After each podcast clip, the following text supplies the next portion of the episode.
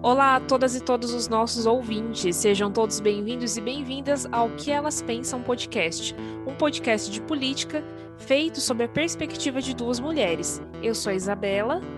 Olá, gente, eu sou a Franciele. Nossos episódios são sempre divididos em três blocos. No primeiro bloco, a gente fala de questões regionais, a gente fala bastante aqui de Londrina.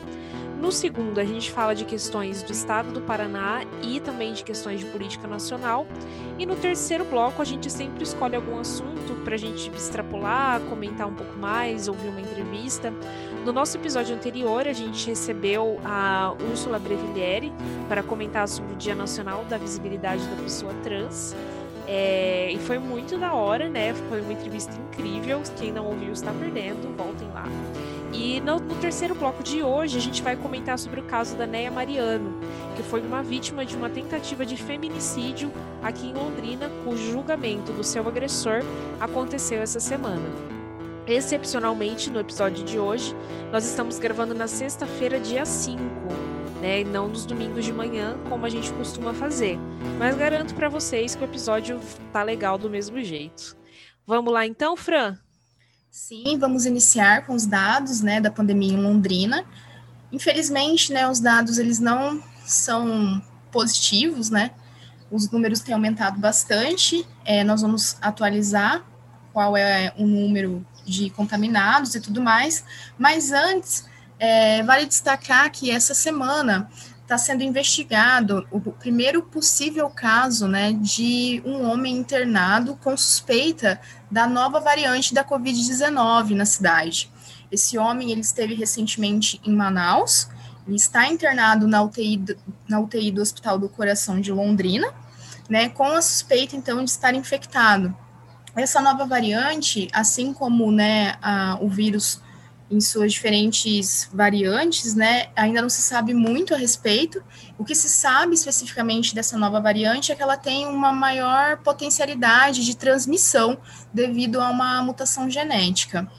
Bem, é, essa variante já está em circulação, né, na capital do Amazonas, como a gente viu recentemente, né, o caos né, no sistema de saúde, com falta de oxigênio, muitas mortes.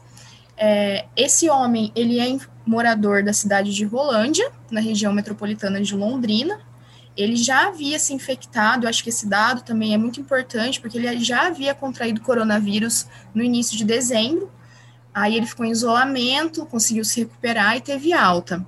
Aí ele viajou para Manaus, retornou para Londrina, agora no último 27 de janeiro, e está apresentando aí sintomas da doença.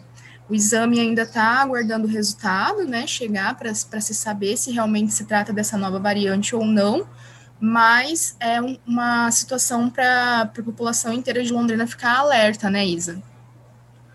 Pois é, né? Mais um, um exemplo aí de, de voltas que a Terra plana dá, né? Quando a gente acha que a pandemia começou a terminar, a gente vê aí que o negócio não é bem assim. Essas novas cepas do coronavírus já estão circulando em algumas algumas cidades da Europa, em algumas é, regiões, e ao que tudo indica, tá começando a aparecer, estão começando a aparecer alguns casos aqui no Brasil. Como todo vírus, é, o coronavírus tem mutação, a gente sabia que, que essa possibilidade podia é, acontecer, mas acho que ninguém esperava que fosse ser tão já, né? É, vale lembrar que não são todas as vacinas que contemplam essa nova cepa do novo coronavírus. É, e acho que é um, assim, não, não, a gente, acho que de tudo que a gente viveu e está vivendo, né, acho que ainda não é motivo para a gente fazer um grande alarde, mas para a gente ter bem claro na nossa cabeça que não, é, que a pandemia não acabou, né, que a gente tem que continuar Sim. se cuidando, enfim, e vendo e acompanhando aí o que, que vai dar. Né? Sim, sem dúvida. E atualizando né, os números de Londrina, segundo a Secretaria Municipal de Saúde, esses dados são de ontem, quinta-feira, dia 4 de fevereiro. É, Londrina tem 31.788 casos acumulados. Desses, 30.773 estão curados. Há 594 óbitos, 421 casos ativos, 310 em isolamento domiciliar e 111 pessoas internadas. 48 em UTI e 63 em enfermaria. Pois é, os dados, é, os dados apontam que a pandemia tem. É, aí no mês de janeiro a gente viveu o pior mês da pandemia desde, desde março de 2020. É, mas em contrapartida também temos algumas notícias boas para comentar, né? Nessa sexta-feira, enquanto a gente está gravando o episódio, a Prefeitura de Londrina abriu um cadastro de vacinação é, para profissionais de saúde que não estejam necessariamente na linha de frente, mas que é, tenham aí cuidadores de idosos ou que estejam em outras atuações, e também para pessoas idosas. Esse cadastro não significa que a pessoa vai ser vacinada imediatamente, porque tudo vai depender da disponibilidade da vacina é, aqui no município mas é, de alguma forma acho que dá um, um, sentimento de esperança, né? Porque de, algum, de, alguma, de alguma forma a gente vê a Prefeitura de Londrina tentando se organizar para é, fazer é, uma vacinação em maior escala. Ao mesmo tempo em que esse cadastro foi aberto, está sendo organizado também um evento para vacinar 900 profissionais de saúde nessa sexta-feira. É, acho que é ali na Super Creche, se eu não estou enganada. Sim, Pode ser mesmo. que eu esteja. Ah, tá. Eu ia falar, pode ser que eu esteja errado e a gente grave um áudio corrigindo isso, mas tudo bem. Não, está correto, é... lá mesmo. Com, meio que como um piloto, né? Como um teste para futuros eventos de, de vacinação em massa aqui em Londrina. E, e assim, né, Isa, é como você colocou, eu vejo muito como, desde que a primeira, né, pessoa foi vacinada no mundo, mas, né, pensando aqui no nosso caso mais próximo, né, no Brasil, a Mônica, é, eu me senti muito abraçada por um sentimento de esperança que parecia que estava bem distante, assim, né?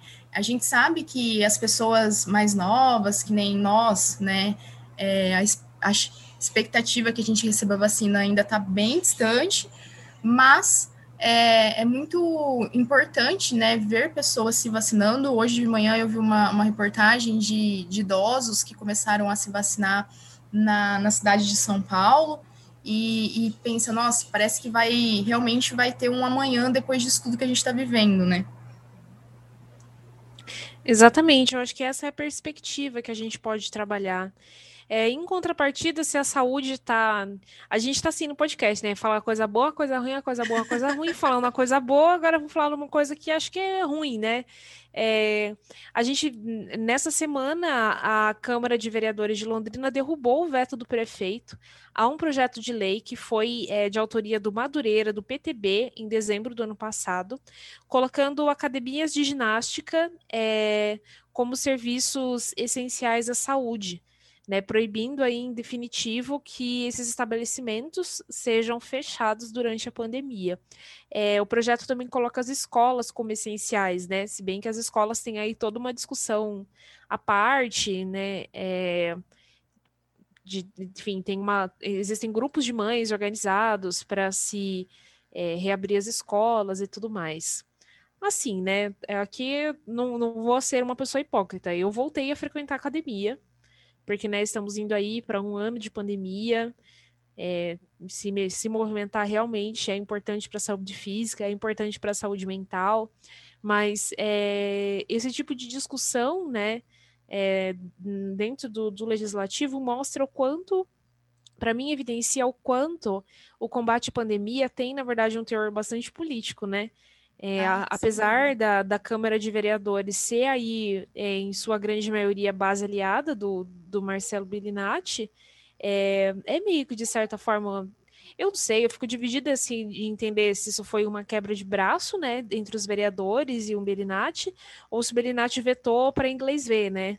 Tipo, uhum. ah, vou fazer a minha parte, vou vetar aqui, porque aí, enfim, o, o, o projeto de lei aprovado na Câmara, vetado pelo prefeito, a Câmara derrubou o veto e aí a, o projeto de lei, né, vai se tornar lei e vai vir a se efetivar aqui em Londrina.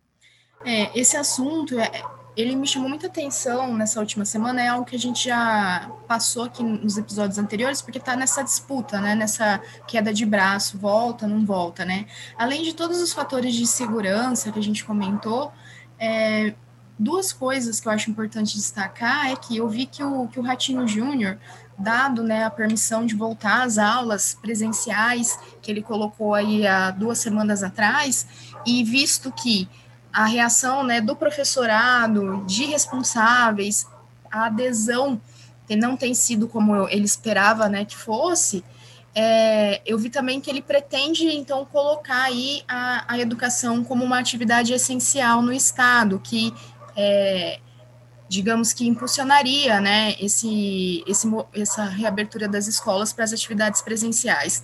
Eu acho isso bem irônico, né, porque os, os professores, eles vivem, né, dizendo desde sempre que a, a educação é um setor essencial. No entanto, parece que para alguns segmentos políticos a educação ela só parece essencial quando interessa, né, em determinadas demandas. Porque por sua vez, ele fala então que a educação é um setor essencial, que você tem que reabrir escolas.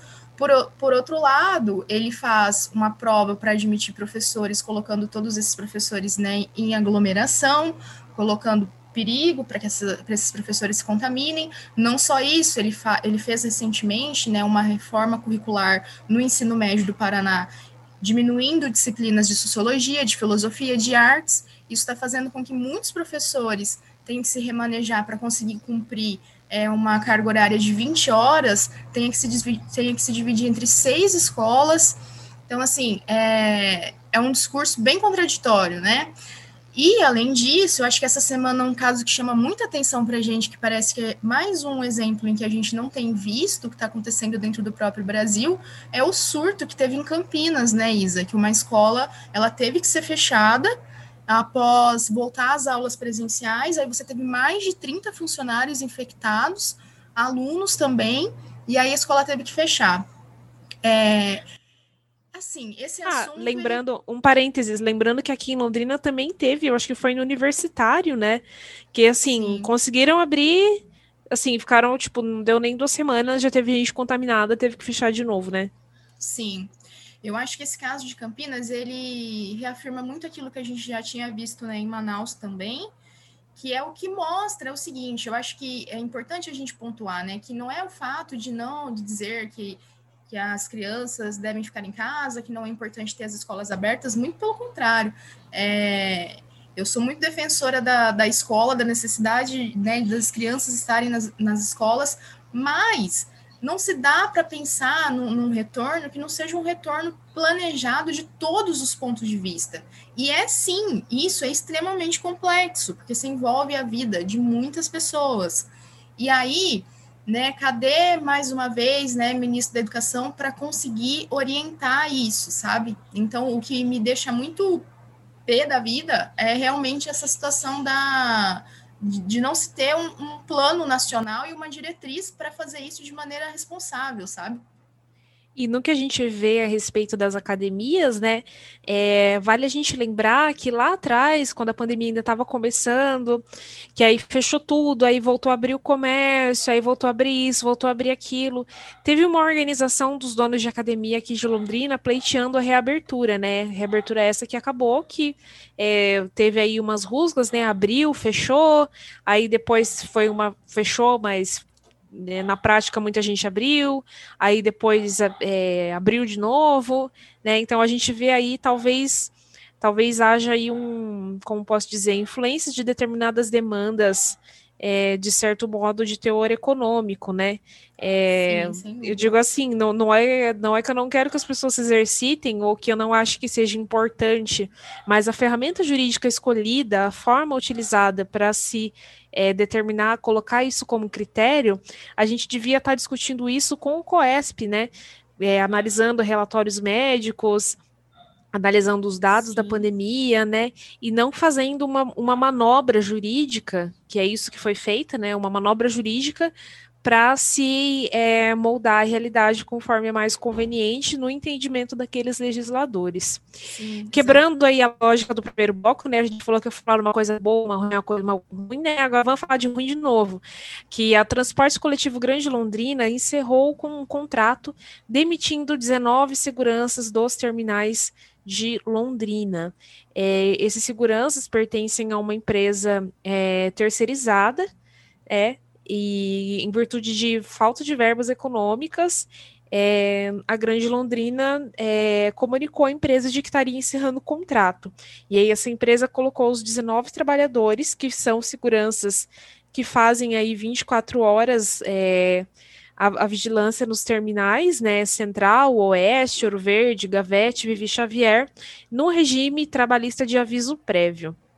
É, mais uma vez a gente está aí falando de problemas no transporte coletivo aqui de Londrina, é, mostrando que o regime privado, é, não necessariamente dá conta de atender a todas as demandas e não necessariamente é, como eu posso dizer assim, a gente tem um serviço privado de transporte em Londrina que é subsidiado pela prefeitura e nem por isso a gente tem condições é, ideais de transporte público.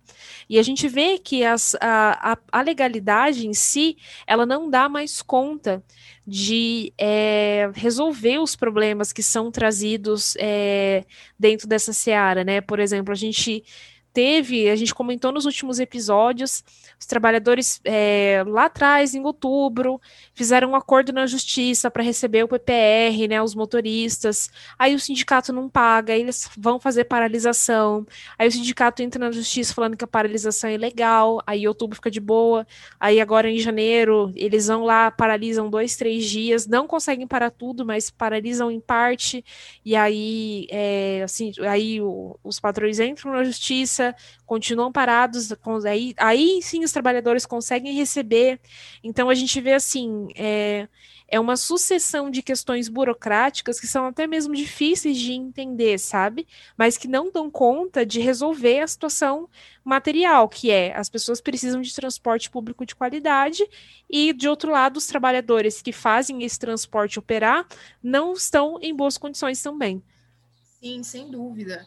Nossa, é, bom, eu utilizo né, transporte público em Londrina desde que eu cheguei, isso vai para 10 anos, e, e eu percebo né, nessa, é, nesse, durante esse período cada vez mais o serviço é, precarizado, assim, né, em, em, vários sentidos, tanto pensando em limpeza de ônibus, é, horários, né, que às vezes fica um tempo sem passar, e aí depois aparece um ônibus atrás do outro, enfim, vários problemas, e aí também precarizando cada vez mais né, a, as condições de trabalho né, desses trabalhadores do transporte. A gente teve aí né, a, a tirar os cobradores para deixar só motoristas no período, né? Então, assim, é algo que é muito complicado se a gente pensar que quando a gente tem aquele discurso né, de que todos os serviços públicos eles são ruins e, por sua vez, tudo que é ofertado na, iniciativa privada né, seria bom.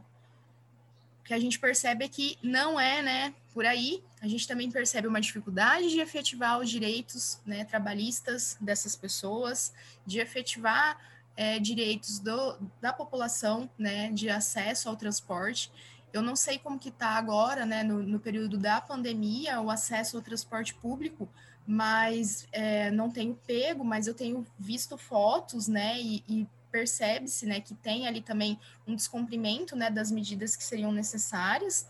Então, é muito sério isso, né? Ao passo que você vê a passagem ficando cada vez mais cara, né? Que é muitas vezes para você ir e voltar, né? Você gasta ali quase 10 reais, né? Aí contando isso no final do mês, dá um valor para uma pessoa que, né, que não que ganha um salário que compromete parte significativa da renda, né? Londrina tem uma das passagens de ônibus mais caras do país. Londrina é mais caro que São Paulo, só para a gente ter um parâmetro. Sim. Bem, com esses dados nada animadores, vamos terminando o nosso primeiro bloco do podcast. A gente falou de coronavírus em Londrina, academias, escolas, transporte de ônibus e outras cocitas más. Agora começando o nosso segundo bloco. Infelizmente, vamos continuar com notícias ruins. Meu Deus, que episódio triste a gente está hoje.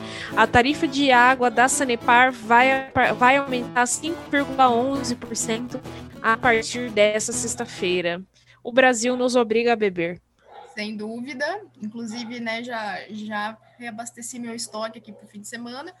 É, como nós tínhamos comentado aqui, acho que foi em setembro ou outubro, já tinha a perspectiva desse aumento, né, Isa? Eu lembro até que a gente comentou, né, como que se pode prever um aumento durante a pandemia. Frente a isso, o governo naquele momento recuou. Esse aumento aí que estava previsto para acontecer ano passado era em torno de 9%. No entanto, é, não rolou lá em 2020, mas agora foi então aprovado né, esse aumento em torno de 5% na, na tarifa de água e esgoto no Paraná. É, bem, o que a gente percebe né, é que tem um, um aumento do custo de vida cada vez maior, pensando aí serviços básicos, né, água, energia, alimentação, e por sua vez uma massa de desempregados cada vez maior. Pelo que eu estava acompanhando essa semana é, em relação ao Guedes, não se tem, ficou naquela perspectiva, né? Ah, será se nós teremos uma volta do auxílio emergencial ou não? Mas pelo que eu pude ver, parece que não vai rolar mais mesmo auxílio emergencial, não se tem essa, essa ideia, porque, segundo últimas de declarações do Guedes e do Bolsonaro, isso né, quebraria o Brasil. Eu acho que eles gastaram tanto com leite condensado, né, que aí agora não se tem mais o dinheiro para conseguir manter o, o, auxílio emergencial, né? Então, isso me preocupa muito, sabe? É, a gente já tem visto aumentar muito né, o índice de pessoas na situação né, de miséria, na pobreza, passando fome, e, e infelizmente eu acho que esses dados vão se tornar cada vez maiores, sabe? E nessa semana também, mudando para a nossa próxima pauta, o governo do Paraná começou a distribuir a segunda dose da Coronavac, é, né, é, fazendo aí a segunda etapa da vacinação da, das pessoas que já receberam a primeira dose. Mas o assunto que eu queria mesmo, mesmo falar é que a gente recebeu uma visita ilustre aqui no estado durante essa semana, né? O Bolsonaro veio aqui para o Paraná, especificamente para Ponta Grossa, para participar da inauguração do Centro Nacional de Treinamento de Atletismo, quer dizer, corrigindo, em Cascavel. É, como tudo que Bolsonaro faz, rendeu memes maravilhosos. Recomendo que vocês vejam. A gente Provavelmente vocês já vão ter visto que a gente vai ter que compartilhar isso no Instagram do podcast, porque os memes estão bom demais, assim. É, Bolsonaro por... correndo com o seu histórico de atleta é uma visão Exato. do inferno ímpar. Desculpa por, por fazer vocês verem novamente, se vocês já viram, mas a gente vai ser obrigadas a compartilhar, né? Porque ele correndo ao lado do ratinho é uma das cenas mais horrorosas que eu já vi ao longo da minha vida. Assim. e, e isso foi minutos antes ele ter. E olha que eu já vi bastante coisa feia, né? Visto que né, nós estamos no Brasil sob a égide desse, desse ser desde 2018. É, mas ele tinha acabado de elogiar mais uma vez o histórico de atleta dele, e eis que ele vai para a pista. E aí vocês procurem um meme aí para ver o que, que resultou isso, assim, né? E, gente, e assim, é gente... bom demais, assim, é bom demais. A imagem, assim, dele correndo. Meu Deus do céu. E uma, uma coisa que eu achei muito afrontosa, apesar né, de, de problemas que nós sabemos que existem ali, né, sobretudo apoiando lá a golpe de 2016, financiando, inclusive, né, os discursos é, belicosos do Bolsonaro e tudo mais, mas eu achei muito afrontoso, muito afrontoso uma atitude da, da Folha de São Paulo, que hoje publicou uma, uma chamada pedindo para que as pessoas entrassem lá onde está essa foto dele correndo e, e criasse uma legenda para foto. Então, gente, eu não sei até quando vai ficar disponível, mas se ainda estiver, corram lá e surgiram é, uma, uma legenda para foto, como por exemplo, né, Bolsonaro correndo para os braços do Centrão, Bolsonaro correndo da polícia, sabe? Esses rolês assim, dá para sugerir várias coisas. Que título você daria para essa foto, Fran? Ah, eu, olha, olha que eu vi. Eu, eu acho que gostei bastante dessa do Freixo, essa correndo para a polícia foi do Freixo, mas eu acho que eu colocaria correndo para os braços do Capiroto, que é o irmão dele. Né? Fugindo da vacinação, tombamento da terra plana. Ai, Exatamente. gente do céu, gente, do... eu tô com medo de dormir à noite e sonhar com isso daqui. Já que a gente tá falando de Bolsonaro também, é, a, gente tava, a gente começou a comentar no episódio passado, na segunda-feira, 1 de fevereiro, a gente teve a definição da presidência da Câmara e do Senado. Rodrigo Maia, do DEM, foi embora, não teve impeachment, não teve show, apesar das várias ameaças, né? É, e no seu lugar entrou o, o Arthur Lira, do Progressistas, que era o candidato do Bolsonaro para a presidência da Câmara, né?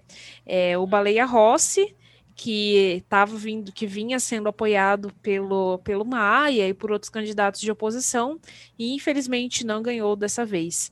É, Bolsonaro, além de conseguir eleger né, o, o, seu, o seu aliado na, na Câmara, também conseguiu eleger Rodrigo Pacheco no Senado, né? Rodrigo Pacheco é do DEM de Minas Gerais, partido aí do Centrão, mesmo partido do Rodrigo Maia. É, no entanto, a eleição do Senado já não, já não desperta tanta polêmica, né? Porque não, não houve uma disputa tão, tão acirrada como aconteceu na Câmara dos Deputados. Sim. Temos aí mais um mandato na mão do Centrão. Eu acho que o que mais chamou atenção na, na eleição do Senado foi a, a, saia da, a, a, saia da Cátia Abreu, né? Que ela foi uma saia toda feita com gravatas, né, do, dos senadores. É, ela falou que pegou aquele modelo na, na, internet. Não entendo nada de moda, mas achei aquilo bem ridículo. Não sei se você viu, Isa.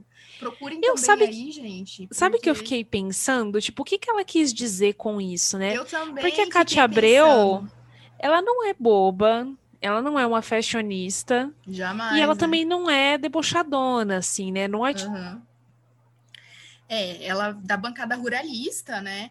E, e, eu fiquei pensando também o que ela quis dizer. A princípio, quando eu vi a notícia, eu achei que, sei lá, que ela estivesse tentando fazer é, algum manifesto em relação a. Porque, né, eu quero acreditar na humanidade, né? Em relação à presença das mulheres, né, no Senado. Ela é uma das poucas senadoras mulheres, né? Mas aí depois, lendo é, a, a reportagem e vendo a fala dela, não vi nenhuma ênfase, assim, em relação a isso. É, então, Fred, tipo, eu também fiquei me perguntando o que, que a Cátia Abreu pretendeu com essa situação. É, a Cátia Abreu não é uma super fashionista e também não é boba, né? Ela não é, é debochada ou sem noção, tipo Carla Zambelli torcendo para si mesmo quando pegou Covid, indo lá comentar o seu próprio post. tipo, não é essa, não é esse o naipe da Cátia Abreu. Muito pelo contrário, ela é uma mulher muito ligeira, ela é super inteligente. É, enfim, para mim a impressão que me deu dela chegando com aquelas saias, com as gravatas dos deputados, dos, dos senadores, né? É, foi de que ela estaria guardando um segredo, sabe? Como se fosse do tipo assim, como se ela tivesse tido algum momento de intimidade com vários deles, e isso colocasse ela em alguma posição de é, superioridade ou da possibilidade dela falar algo que eles não gostariam, sabe? Tipo Sim. assim, ó, porque, assim, dar uma gravata pressupõe a ideia de que a pessoa tenha tirado a roupa, né? É, e dar uma peça de roupa para ela poderia significar o quê, não é mesmo? É, então eu acho que dá essa impressão de assim, olha, olhem quem que vocês vão votar, porque eu posso falar que uma dessas gravatas aqui é sua. Então, olha o que você vai dizer. Foi essa uhum. sensação que eu tive vendo a saia de gravatas da, da Kátia, né? É, e também, de certa forma, né, uma forma de trazer visibilidade para ela. Sim, sem dúvida. Eu, eu acho que vale destacar também, né, agora pensando especificamente na, na Câmara, eu acho que em relação ao Rodrigo Maia, sensação que fica para mim, né, Isa, é, é que assim, a, a extrema negligência né, dele frente a tudo que aconteceu no Brasil e ele sentado, né, sobre todos aqueles mais de 60 pedidos de impeachment, né, que chegaram. É, e aí você vê ali ele vindo no Twitter várias vezes, né, xingar o Bolsonaro, se opor é, ao Bolsonaro. No entanto, efetivamente ele não construiu, não fez nenhuma, né, é, oposição de fato. Ali no último dia, né, que ele falou que poderia vir a aceitar um pedido de impeachment, mas assim, numa tentativa de, de revanche em relação a, ao DEM, né? Porque até então é, não se tinha essa ideia de que o DEM apoiaria o Baleia Rossi, mas aí depois, visto ali um combinado entre Bolsonaro e, e ali a tentativa de se negociar o, o cargo né, do Ministério da Educação com o Delfim Neto, daí você vê ali uma, uma mudança de discurso né, do, do DEM. E aí ele, para tentar trazer, desculpa, falei Delfim Neto, falei errado, ACM Neto, estou confundindo os netos aqui.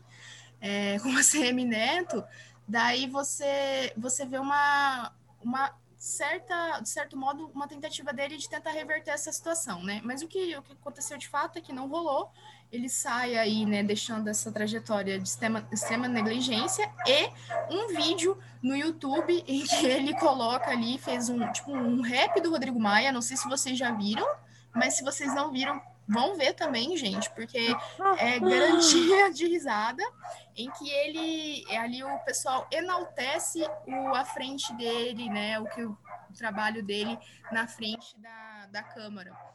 Não, com um parênteses nessa eleição de que o Boca Aberta quebrou né, o regime semiaberto da pena, que ele foi lá, se entregou, fez vídeo, falou que ia é, tentar amolecer o coração do promotor, pipipi, popopô. Mas aí ele foi lá e votou no Lira, né? Votou no candidato do Bolsonaro. Então, Sim. são aí é, posturas que são importantes a gente pontuar para a gente lembrar quem é o boca aberta na fila do pão de verdade, né? É, ele tem lá os méritos dele, mas não dá mais para gente ficar negando que o cara é um político de carreira, né? Ele veio, ele fez toda a ação midiática dele, fez muito bem feito, dialoga com o público dele, mas na hora do vamos ver, catou um avião e foi lá para Brasília e votou no Arthur Lira, né? Garantindo a eleição do candidato do Bolsonaro para a presidência da Câmara dos Deputados.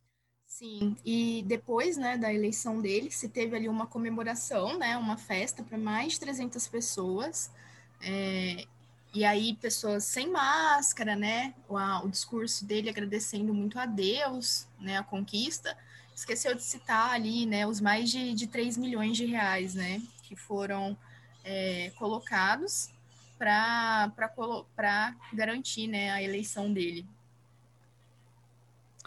Sim, sim, sim. É...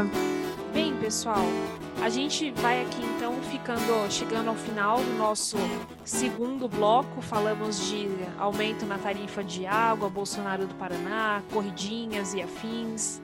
É, falamos aí bastante da eleição do, do, Congresso.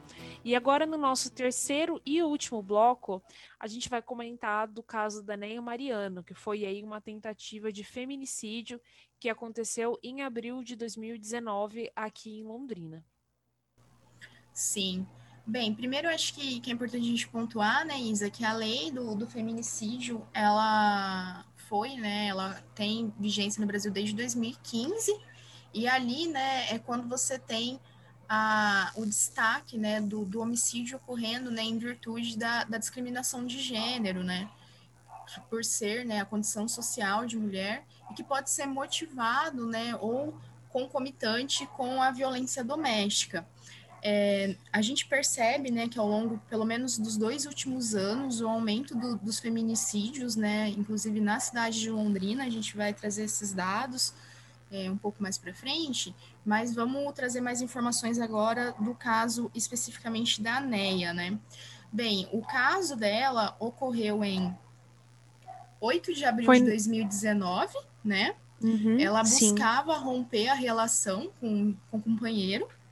No entanto, né, por não concordar com o fim do, do relacionamento, é, o Emerson, esse ex-companheiro, tentou matar né, a Neia asfixiada.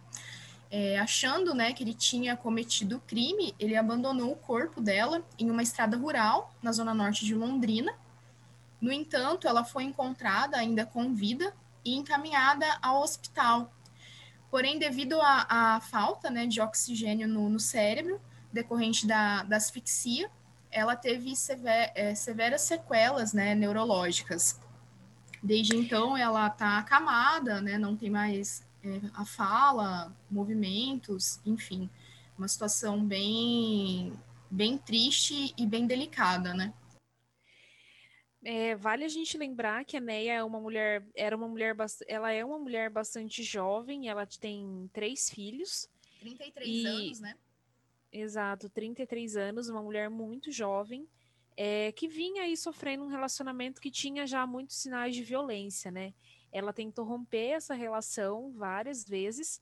No entanto, é, o ex-companheiro dela vivia é, voltando é, e, de, de, certa forma, é, tentando intimidar e tentando ameaçar ela. No dia é, desse crime, ela foi, o corpo dela foi abandonado nas, é, em uma, da, em uma estrada rural aqui perto da usina Três Bocas. E aí o casal um casal encontrou o corpo dela apenas no dia seguinte, o que muito provavelmente causou aí é, todas as sequelas, né? É, o julgamento, a gente está falando desse caso, né, nessa semana, porque nessa semana houve. A gente está falando desse caso da semana, foi ótimo, né? Super redundante. A gente resolveu trazer esse caso em virtude das articulações que aconteceram aqui em Londrina ao longo dessa semana em torno dele, por causa do julgamento do Emerson, que aconteceu na tarde de ontem, dia 4 de fevereiro, quinta-feira. É, o processo tramita no tribunal do júri.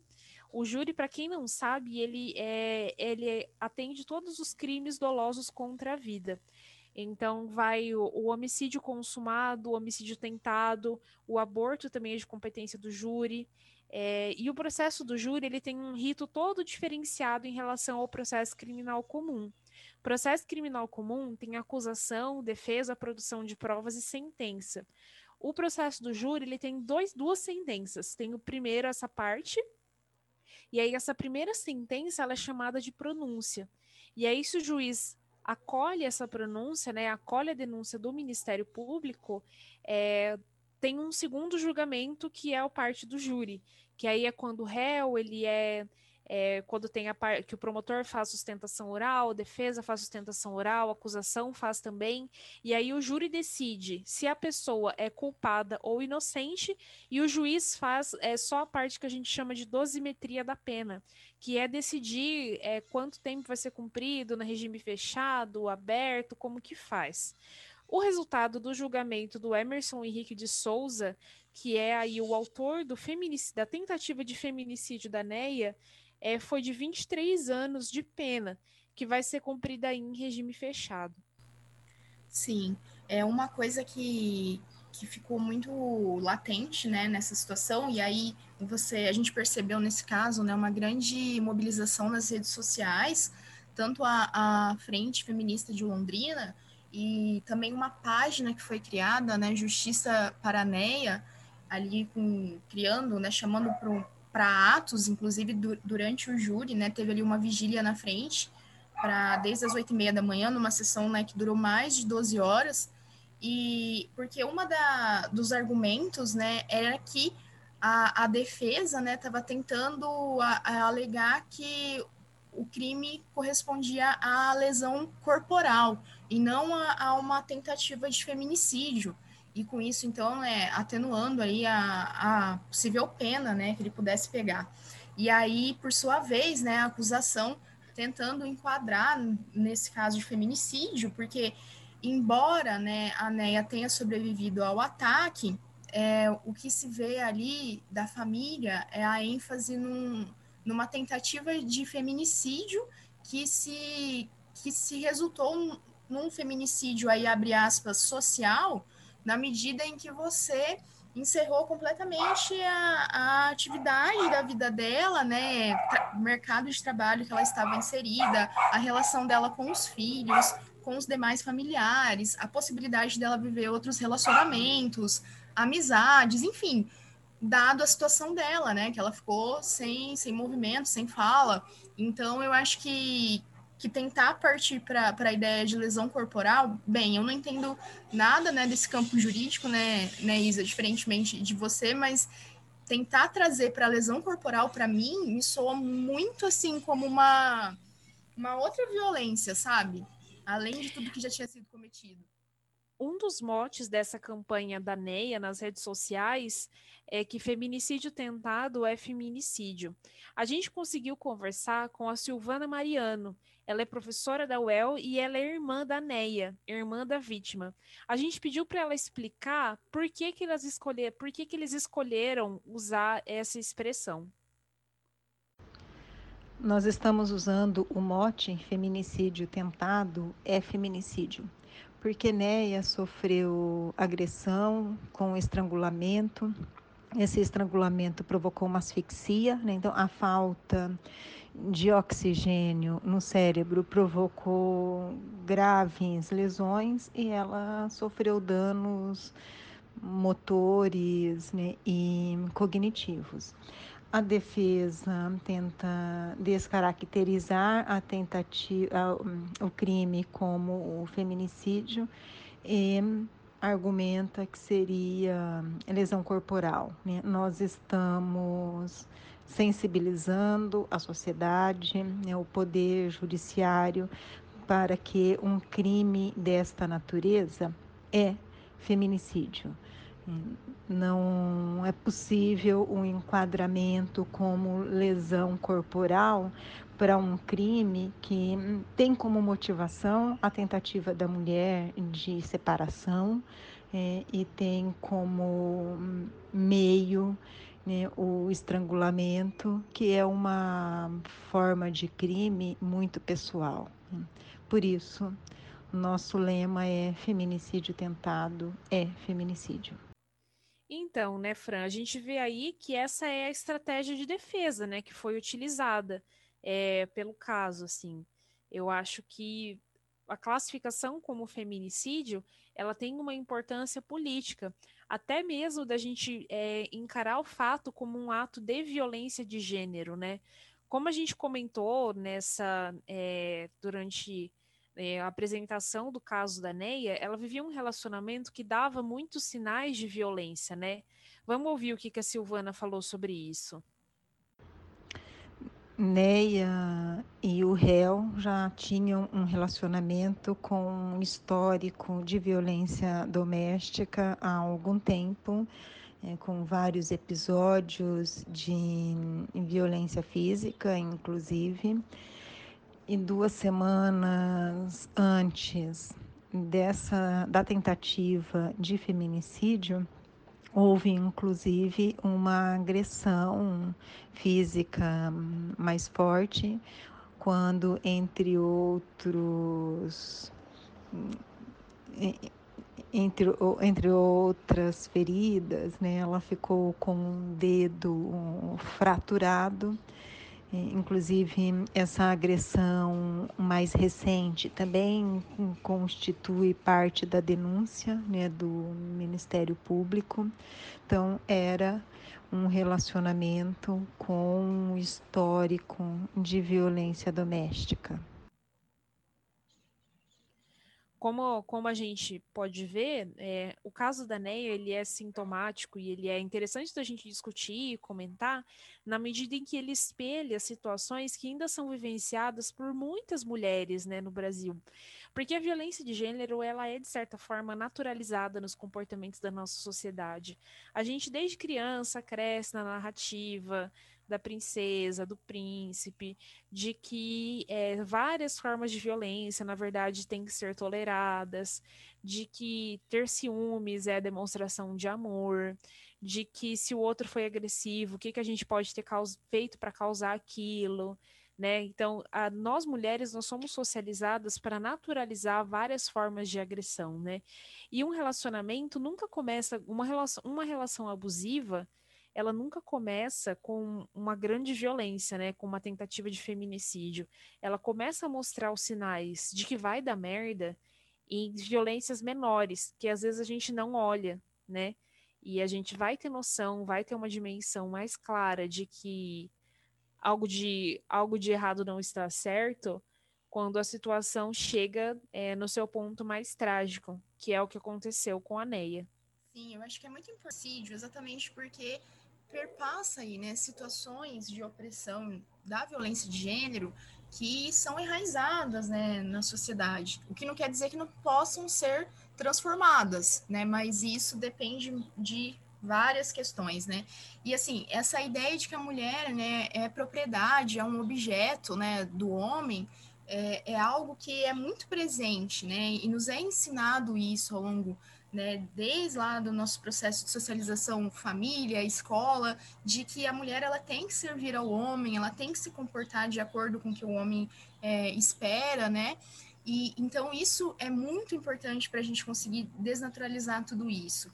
Uma outra questão também que me pega bastante é o fato de muitas vezes isso ser tratado como uma, uma questão passional, né? No sentido de tipo, ai, porque a pessoa matou porque ama demais.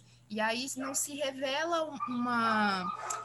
não se traz, né, para para o centro da questão a situação de opressão, de poder, de posse, né, que se tem sobre aquele corpo. Os meus cachorros estão bem animados aqui, gente. É, da... Querem participar do podcast. É, estão tão bravos também, que nem eu. É, não se traz, né, Isa, para a dimensão da discussão essa relação de poder entre né, homem e mulher. Então, eu acho que é, é necessário a gente parar de tratar dessa forma, né, como, ai, matou porque amou demais. E as relações de poder, né, que tão, estão por trás disso, né? Pois é, né? É, isso que é, isso que é, acho que tem, tem bastante a ver, né, com esse negócio que eu tava falando. Não é amor, é posse, é um Sim, sentimento exato. de propriedade. É, e por isso é importante também que a gente converse sobre isso, que a gente saiba ler quais são os sinais de violência, que a gente saiba entender o que é aceitável e o que não é, né? É, e que se algum dia a gente chegar ao ponto, né, de, de nós ou de alguma mulher próxima de nós viver uma situação de violência, que a gente também tenha a coragem necessária para levar isso às vias é, do poder público. Claro que o poder público tem vários problemas, é, tem várias falhas no atendimento, ainda tem pessoas com um pensamento muito atrasado, mesmo dentro do judiciário mas é, a gente também não pode deixar de pautar que houve um progresso nesse sentido, né? Londrina mesmo tem uma rede bem é, razoável, assim, uma rede bem. Eu acho, que, eu acho que em comparação a várias outras cidades, a rede de Londrina, inclusive, é muito boa de atendimento é, das mulheres em situação de violência, né? É, o próprio caso da Neia mesmo é um processo de júri e, e em dois anos a gente já teve um julgamento definitivo. Assim, ainda tem prazo de recurso, né? Mas para se terminar, esgotar a primeira instância em menos de dois anos é muito rápido. E a gente também é, resolveu perguntar para a própria Silvana Mariano como ela sentiu que foi é, lidar né, na posição de familiar da vítima, já que a vítima, nesse caso, não pode falar, não pode ir lá reclamar por si só. Como que ela se, é, se sentiu, como que, que ela achou das intervenções do poder público na situação. Em um caso como este, quando a vítima sobrevive à tentativa de feminicídio, praticamente inexiste apoio do poder público com a sobrevivente né, ou a família da sobrevivente.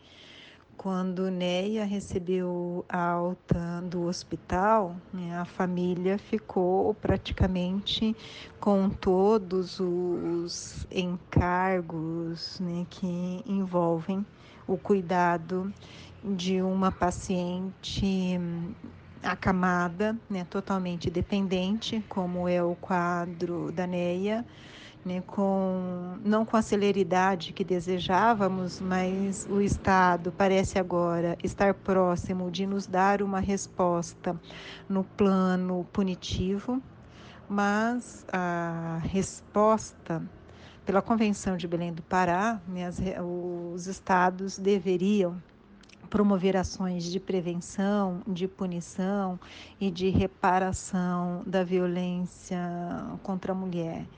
E, um, e o que temos assistido no Brasil sistematicamente é que, na melhor das hipóteses, o Estado tem dado resposta punitiva, ainda aquém do que esperamos, né? e não visualizamos né, as respostas quanto à prevenção e à reparação dos danos. No caso em particular da NEA, a possibilidade de reparação de danos está adiada para um possível segundo processo na, na esfera civil. Bem, e buscando né, entender melhor esse caso, além da, da irmã né, da NEA que nós conversamos, nós falamos também com a Eliane Patrícia de Araújo, que ela é advogada, ela atua né, na, nessa linha de defesa da mulher em situações de violência.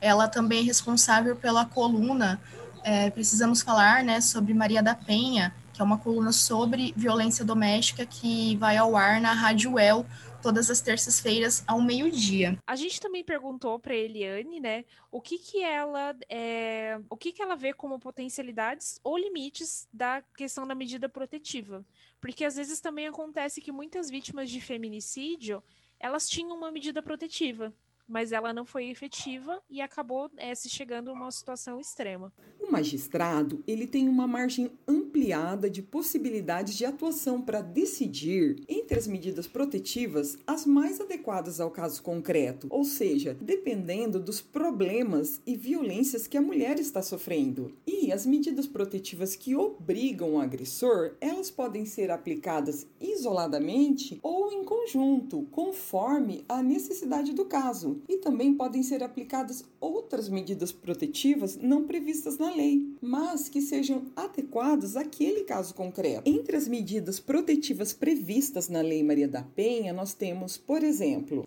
a suspensão da posse ou restrição do porte de armas, o afastamento do lar, domicílio ou local de convivência com a ofendida, a proibição de determinadas condutas da ofendida de seus familiares e das testemunhas, fixando o limite mínimo de distância entre estes e o agressor. É importante salientar que, para garantir a efetividade das medidas protetivas de urgência, o juiz ele pode requisitar o auxílio da força policial a qualquer momento. Importante destacar também que em Londrina, em novembro de 2020, foram implantados o botão do pânico físico e também um aplicativo para celular. Caso de descumprimento de medida protetiva, o agressor responde pelo crime de desobediência, cuja pena é detenção de três meses a dois anos. Então, nós verificamos que sim, há muitas potencialidades no que se refere às medidas protetivas. Elas estão atingindo seu fim, que é a redução da violência contra a mulher. Agora, por outro lado, com relação aos limites das medidas protetivas, o fato de termos tantos casos de feminicídio só confirma que a simples criação de uma norma não é apta para solucionar conflitos tão complexos. Ou seja, o Poder Judiciário não vai poder sanar todos os problemas sociais que temos. Como dizemos no mundo jurídico, o direito penal é a última ratio, ou seja, o último recurso, a última razão. Quando o problema chega ao Poder Judiciário, essa mulher já poderia ter tido acesso a psicóloga, já poderia ter, já poderia ter tido ajuda familiar. E uma outra questão, né, que nós temos percebido, como nós comentamos inicialmente, um aumento, né, dos casos de feminicídio nos seis primeiros meses de 2020, né, você teve ali, é, segundo os dados levantados pelo Fórum Brasileiro de Segurança Pública, também pelo Núcleo de Violência da USP, você teve um aumento né, de, de 2% em relação ao mesmo período de 2019, nesses casos. Fora né, a subnotificação, que também é bem grande e que especialistas né, da, das questões de gênero colocam que pode ser ainda maior, considerando que sob né, a, a pandemia é, as denúncias se tornam né, mais difíceis, por sua vez o convívio com o agressor fica mais né, intenso. E aí, então, isso também, né, nós temos percebido em Londrina um aumento de casos. Frente a isso, a gente questionou para a Eliane como que ela vê, né, esses casos, a investigação desses casos na cidade, é, como que ela enxerga a atuação do, dos poderes públicos, né, na, na apuração disso. Vamos ouvir, então, a, a visão dela. Em Londrina, nós temos duas varas especializadas, uma promotoria muito boa e atuante, uma delegacia especializada da mulher. Temos também o CAN, que é o Centro de Atendimento à Mulher, que presta um serviço de excelência. Enfim, Londrina está com um aparato muito bom na questão do atendimento à, à mulher. Com a divulgação pela mídia, quanto mais publicidade se dá aos casos, as mulheres estão sendo encorajadas a denunciar. Apesar que essa questão da, de chegar ao momento da mulher denunciar é bastante complexa, porque ela tem que se sentir encorajada e sentir que vai ter um apoio para esse pós-denúncia, que não é apenas denunciar, tem várias questões que abrangem o pós-denúncia. O aumento do número de feminicídios choca a gente, porque agora nós temos acesso a esses números porque violência contra mulher e feminicídio sempre ocorreu. A questão é que a gente não tinha acesso aos números, não tinha essa divulgação e não tinha todo esse aparato para todo esse aparato para combater essa questão. Enfim, em Londrina, o poder público tem feito sim uma ótima atuação e de maneira legítima. Londrina é exceção, porque o que a gente tem de informação sobre os, os serviços disponíveis no caso de violência contra a mulher pelo Brasil, eles são mínimos. A lei Maria da Penha é excelente, prevê vários, uh, várias situações de, de proteção à mulher, de de penalização do agressor, também cursos para, que, eh, para os agressores, entre outros aspectos que a lei abarca. Mas o que, é, o, o que tem sido uma barreira à efetividade da lei é a falta de políticas públicas que façam que, hum, que sejam realmente é, efetivas as medidas que a lei prevê. Então, nesse sentido, Londrina está na frente. Eu acho, né, Isa, que assim, essa sempre que eu vejo essas situações de, de violência de gênero, talvez por uma visão utópica, mas eu, eu acho que a, a importância da, das medidas, né, via educação, e aí eu, eu não acho que seja só numa perspectiva de educação escolar, institucionalizada, mas diferentes manifestações que isso possa acontecer, via movimentos sociais, enfim, via meios de comunicação também, a necessidade de se trazer essas pautas e de se fazer né, um, um processo de, de educação amplo para se, se colocar que o feminismo, diferentemente do que muitos setores da extrema-direita, que conservadores colocam como se fosse uma tentativa né, da mulher destruir a família, é, entre outras questões, na verdade é colocar que, mulheres, que as mulheres possuem direitos, assim como os homens, que esses direitos eles têm que ser respeitados e garantidos, e que se há uma necessidade de, de liberdade, né, de autonomia dessas mulheres em relação aos seus corpos, em relação às suas histórias, carreiras, enfim, uma necessidade de, de entender né, a inserção dessa mulher enquanto uma pessoa, né, que, que, que é o que os movimentos feministas, apesar da sua grande diversidade é, de correntes, querem, né, que é trazer a garantia que essa mulher possa ter a liberdade para ser o indivíduo que ela quer ser, né? Concordo completamente. Acho que nada do que eu falar vai, enfim, acrescentar de fato a isso. Acho que falou tudo, Fran. É, bem, pessoal, então vamos chegando ao final do nosso episódio do Que Elas Pensam podcast. Agora a gente vai para o nosso último quadro, que é o nosso quadro de indicações, com vinheta e tudo. O que elas indicam? A voz desse episódio é da professora Márcia Buzalaf, do Departamento de Comunicação. Fica aí nosso agradecimento. Obrigada, professora. Obrigada, prof. Muito obrigada mesmo. Você é incrível. Bem, é, em relação então às nossas indicações, é, eu vou começar aqui com o Roda Viva dessa semana, a entrevista que rolou com a Erika Winton, né? Que ela é negra, trans, foi a mulher mais bem votada em 2020, né, pelo PSOL, é a primeira mulher trans eleita para a Câmara Municipal paulista, e assim, foi muito importante essa entrevista, visto que a gente veio de uma semana ali de vários ataques, né, a parlamentares é, transexuais no país, e assim, é uma algo também que me trouxe bastante esperança essa entrevista dela, então se vocês não, não viram, fica a sugestão, e, por fim, eu queria sugerir um podcast que, que eu acho também muito massa, que é o, o Retrato Narrado, especificamente a série sobre o Bolsonaro, que ali vai tentando traçar, então, como que se construiu essa figura, né, Jair Bolsonaro, e como que ele chegou lá a ocupar a presidência. E você, Isa, qual é a sua sugestão essa semana? A minha sugestão é que vocês leiam a coluna de terça do Anderson França. É um jornalista muito da hora. É, eu acho que ele é uma pessoa que tem uma militância real para compartilhar, sabe? É, não é uma militância só de internet. Acho que ele é um cara muito da hora. Ele andou falando várias verdades sobre Big Brother, indústria do entretenimento e sobre a gente consumir, né, na verdade, o sofrimento das pessoas como é, como uma diversão. Procurem lá. Anderson França está em todas as redes sociais. Agora chegamos então ao final do nosso episódio. Muito obrigada a vocês que nos escutaram até aqui. Sugestões, reclamações, xingamentos desabafos, estamos à disposição de vocês. Sim, é isso, gente. Reitero isso, tudo isso que a Isa falou e a gente se vê na próxima semana então. Até! Obrigado, gente. Tchau, tchau.